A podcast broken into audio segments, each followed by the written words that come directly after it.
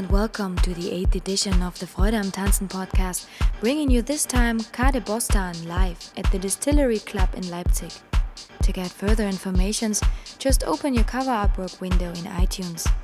Please make sure to subscribe to our podcast via iTunes or RSS.